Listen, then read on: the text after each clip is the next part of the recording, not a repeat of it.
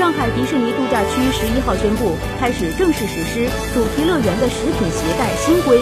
明确表示，即日起，游客可携带供本人食用的食品及饮料进入上海迪士尼乐园，但不允许携带需加热、再加热、加工、冷藏或保温的食品及带有刺激性气味的食品。不可携带入园的食物包括需加热水食用的方便面、带自热功能的食品以及榴莲等。遍布乐园的五十多个直饮水供应点和二十多个热水供应点也将继续为游客免费提供饮用冷热水。上海迪士尼乐园表示，游客可在乐园内的指定野餐区域享用自带的食品和饮料，但需要遵守垃圾分类准则，并共同维护干净整洁的乐园环境。